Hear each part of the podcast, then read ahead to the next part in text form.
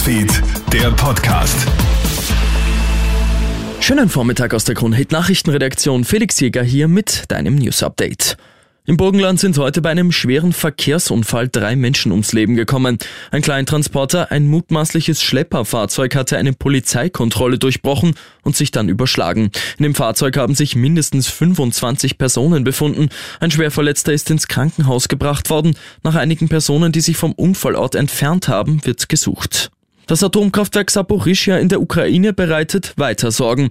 Auch gestern hat es wieder Kämpfe in dem Gebiet gegeben. Ein Reaktorblock musste bereits heruntergefahren werden. Kiew und Moskau schieben sich gegenseitig die Schuld zu.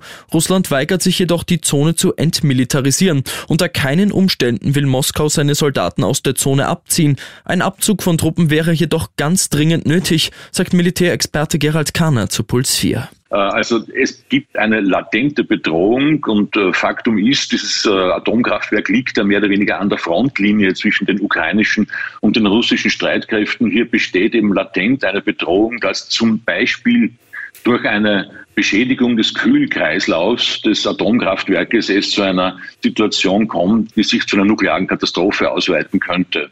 Wie sicher sind eigentlich unsere Achterbahnen? Der Unfall im deutschen Legoland sorgt derzeit für Aufsehen. Zwei Achterbahnzüge krachen ineinander, dabei werden 31 Menschen verletzt. Zwischenfälle wie diese sind jedoch enorm selten. Das Risiko eines Unfalls ist auch im Wiener Prater enorm gering. Bei den Fahrgeschäften im Prater gibt es sehr strenge Sicherheitsvorkehrungen. Der leitende Techniker Sandro Spreitzer sagt zur Puls 4.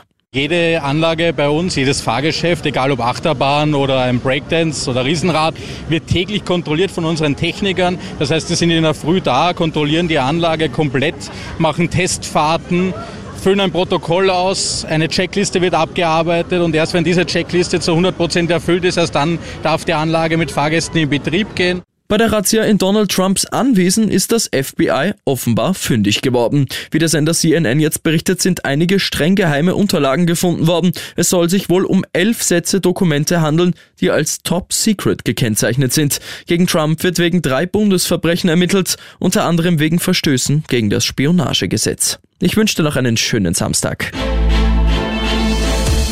Krone Hits, Newsfeed, der Podcast.